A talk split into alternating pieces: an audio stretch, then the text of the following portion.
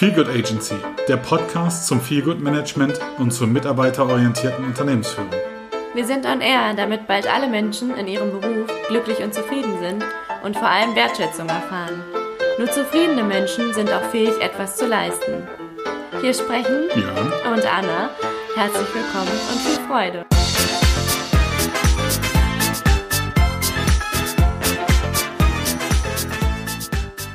Ja, hallo, lieber Björn. Ich freue mich, dass wir heute wieder zusammengekommen sind, auch wenn das Wetter nicht mehr ganz so schön warm ist, sondern ziemlich kalt und wir jetzt auch mit Tee hier sitzen.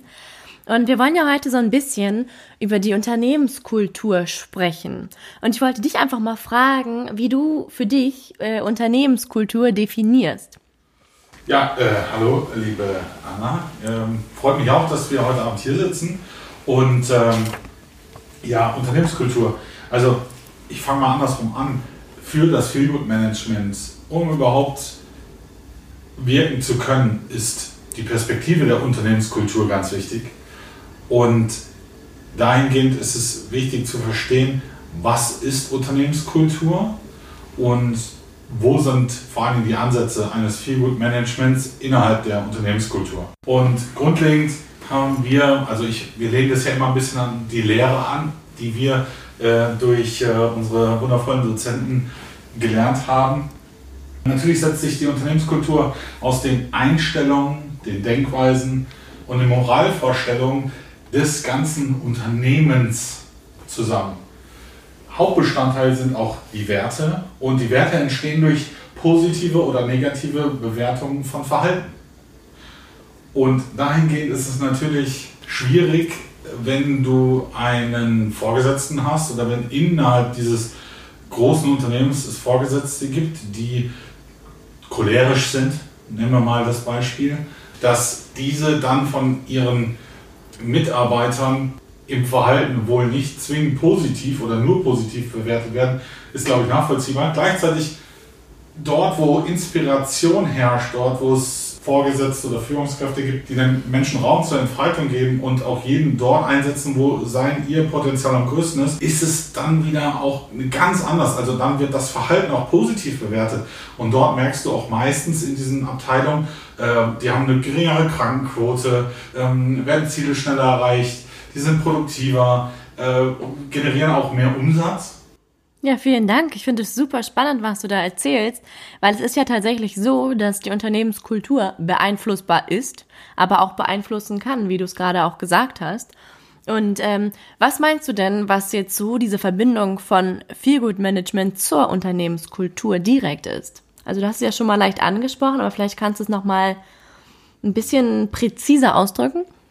Ja gut, Feelgood Management setzt ja in der, innerhalb einer Unternehmenskultur an. Das heißt, als Feelgood Manager darf ich erstmal schauen, wo steht denn die Kultur? Also eine Ist-Analyse der Unternehmenskultur zu, zu fahren, mir anzugucken, zum Beispiel, was sind, was sind, gibt es die Leitbilder, was sind diese?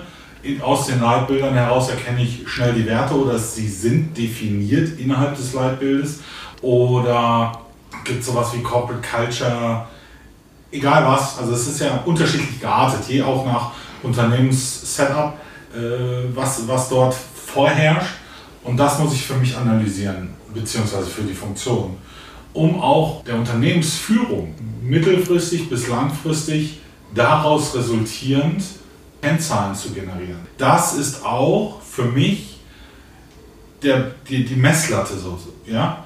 wenn du dann sagst, wir schaffen es aufgrund der Verbesserung der Unternehmenskultur, Führungskultur kann, ist ein Teil der Unternehmenskultur, dass sich die Krankenquote halbiert, dann hast du natürlich auch eine Kennzahl für dich, anhand nicht der du dich direkt messen lassen kannst, weil es nicht von dir abhängig ist. Du kannst aber sie beeinflussen und hast einen großen Impact darauf, indem dass du es schaffst, an der Unternehmenskultur in einem positiven Sinne zu arbeiten.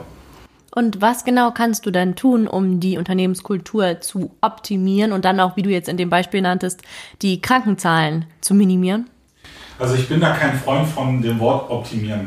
Unternehmenskultur finde ich nicht, dass man sie optimieren kann, sondern man kann sie bestenfalls authentizifizieren.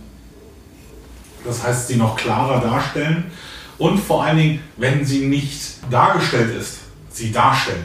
Also das ist ja für mich der erste Ansatz. Es gibt Unternehmen, die sagen, wir haben keine Unternehmenskultur. Im selbigen Satz ist es dann die Unternehmenskultur.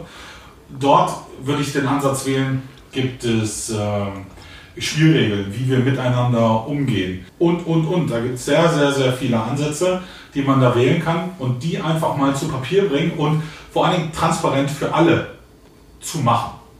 Das wäre ein erster Ansatz des Feelgood Management. Das erinnert mich tatsächlich total an mein Praktikum beziehungsweise meine Werkstudententätigkeit, weil da war es tatsächlich auch so, es war ein kleines Unternehmen gewesen und wir hatten dort tatsächlich auch niemals diesen Begriff Unternehmenskultur so gesagt bekommen oder irgendwas dergleichen. Wir haben aber ähm, immer wieder dann gehört, so, oh, das ist unser Verhaltenskodex, das steht da drin, so, das muss ich anziehen, so habe ich mich zu verhalten, das sollte ich beachten und so weiter und so fort. Deshalb finde ich es gerade schön, dass du das einfach mal ansprichst und zu sagen, okay, es muss nicht unbedingt das Wort Unternehmenskultur da stehen. Es kann auch einfach, wie du jetzt sagst, ein Verhaltenskodex sein.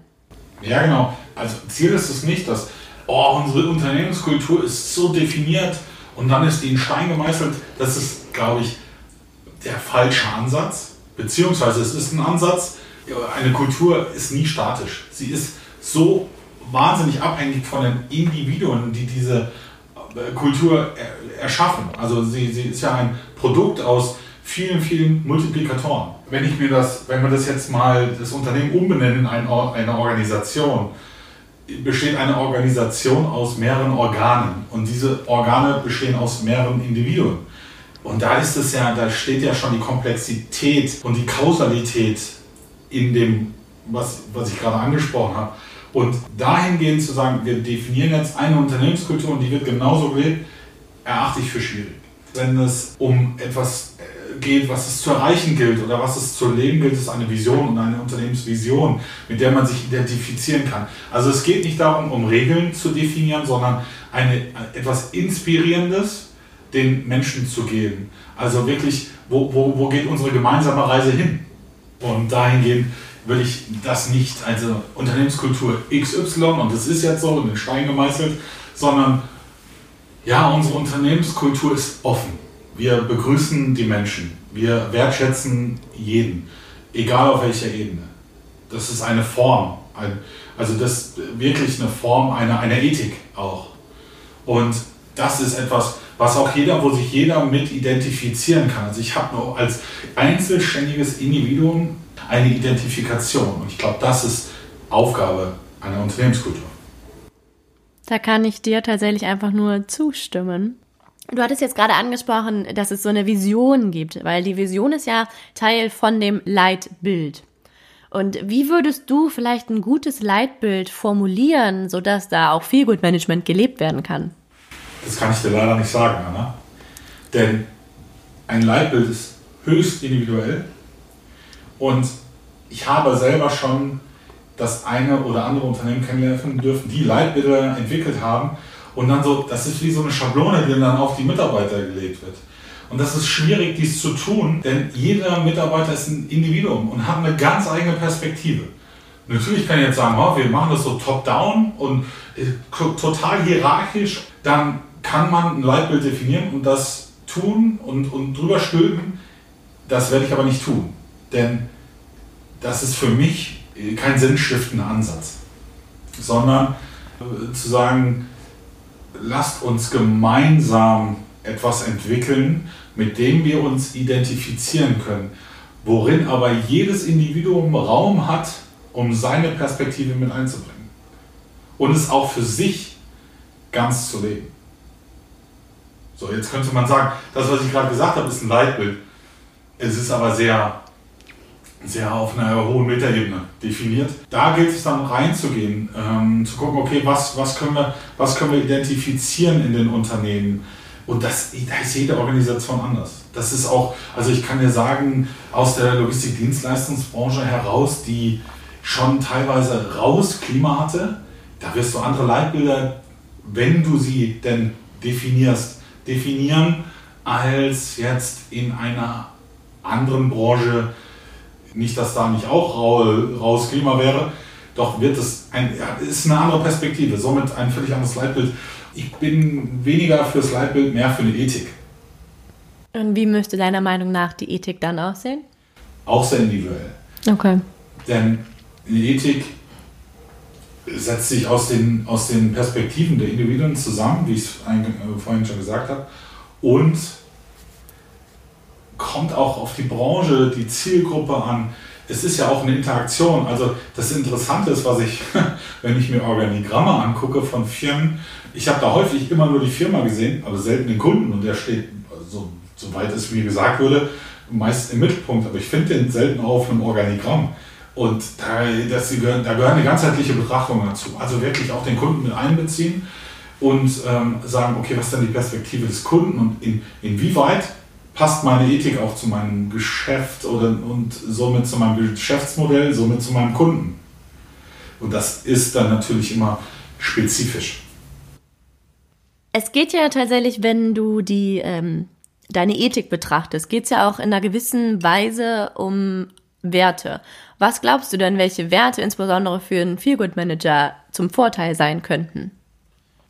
Grundlegend, er muss gar nichts, er darf. Das ist schon mal der erste Ansatz für mich, denn Feelgood-Management ist ein Bedürfnis.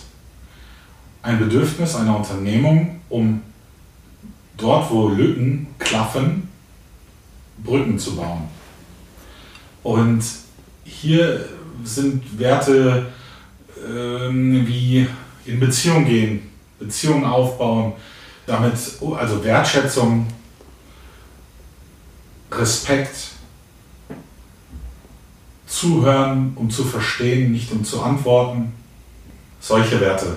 Und einfühlsam beziehungsweise anzuerkennen und nicht zu bewerten, nicht immer Richter spielen, sondern den jeweiligen, die jeweilige dort anzuerkennen und stehen zu lassen. Also nicht im Sinne von alleine lassen, sondern da, wo sie steht, sie so anzuerkennen, wie sie gerade ist. Und das ist auch in Ordnung so und dass sie absolut genug ist, um eine Brücke zu bauen. Ehrlichkeit ist, glaube ich, ein Wert. Vertrauensvoll zu sein ist auch ein Wert authentisch zu sein. Und auch eine hohe Achtsamkeit für andere und sich selbst. Vor allem für sich selbst, denn wir hatten es in, einem anderen, in einer anderen Folge, dass man auch schon auf ein hohes Stresslevel durchaus haben kann als Feedback Managerin oder Manager.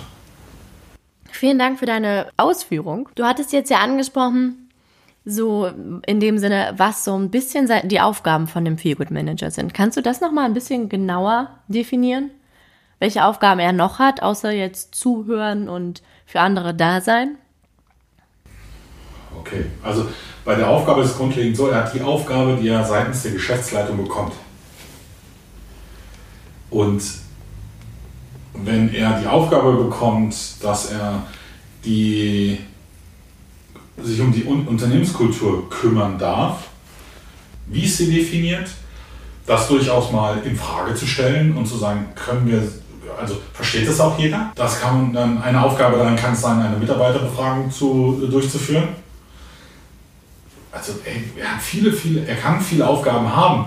Äh, teilweise ähm, jetzt, wie jetzt um diese Jahreszeit, Weihnachtsfeiern zu initiieren, sie nicht durchzuführen, aber sie zu initiieren und sich um die Grundorganisation bemühen, nicht um die Durchführung.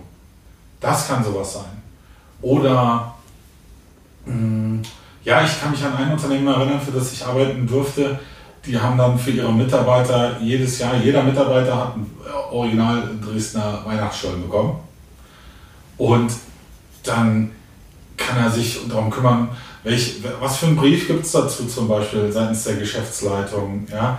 Also grundlegend kannst du den, den Begriff Wertschätzung nehmen, ihn mal als, als ja, ich nenne es mal Geist durch das Unternehmen weben lassen und dann zuhören, was, was denn an Wertschätzung fehlt und wo es an Wertschätzung fehlt. Und dort ist, glaube ich, eine wesentliche Aufgabe, mal hinzuschauen und wirklich hinzuschauen Und auch zu sagen, wir bieten unseren Mitarbeitern nicht den Boden, erstens vielleicht, und das ist häufig der Fall, um ihr Potenzial auszuschöpfen. Und wir setzen Mitarbeiter vielleicht völlig falsch ein. Weil die haben sich irgendwann mal in einem Bewerbungsverfahren auf die Stelle beworben, sind ganz klassisch eingestellt worden, haben alle das Assessment Center durchlaufen. Ja, und dann machen die das, aber vielleicht haben die ganz andere Fähigkeiten. Und das habe ich bei mir auch gemerkt. Es waren natürlich äh, Aufgaben, wo ich so eine Leidenschaft drin hatte, dass ich da, so what, 24-7 am liebsten dran gesessen hätte. Und andere Aufgaben, die ich auch gemacht habe, aber wo ich gemerkt habe, das sind richtige Energievampire. Also die ziehen mir komplett die Energie. Da brauche ich erstmal, da bin ich froh, wenn Freitag ist und ich mich übers Wochenende so ein bisschen erholen kann. Und dann ist die Frage einfach, ist es das, bin ich jetzt dafür da oder ist der Mitarbeiter genau dafür da oder hat er nicht woanders Talente, bei denen sich ein anderer schwer tut? Und kann man da nicht irgendwie eine Synergie schaffen? Doch gibt es da viele, viele Ansätze und es gibt keine klare Aufgabe die ist so und die ist jetzt immer so. Das ist auch sehr individuell. Grundlegend geht es um, um eine mitarbeiterorientierte Unternehmensführung. Deswegen haben wir das auch auf unserem Logo drauf.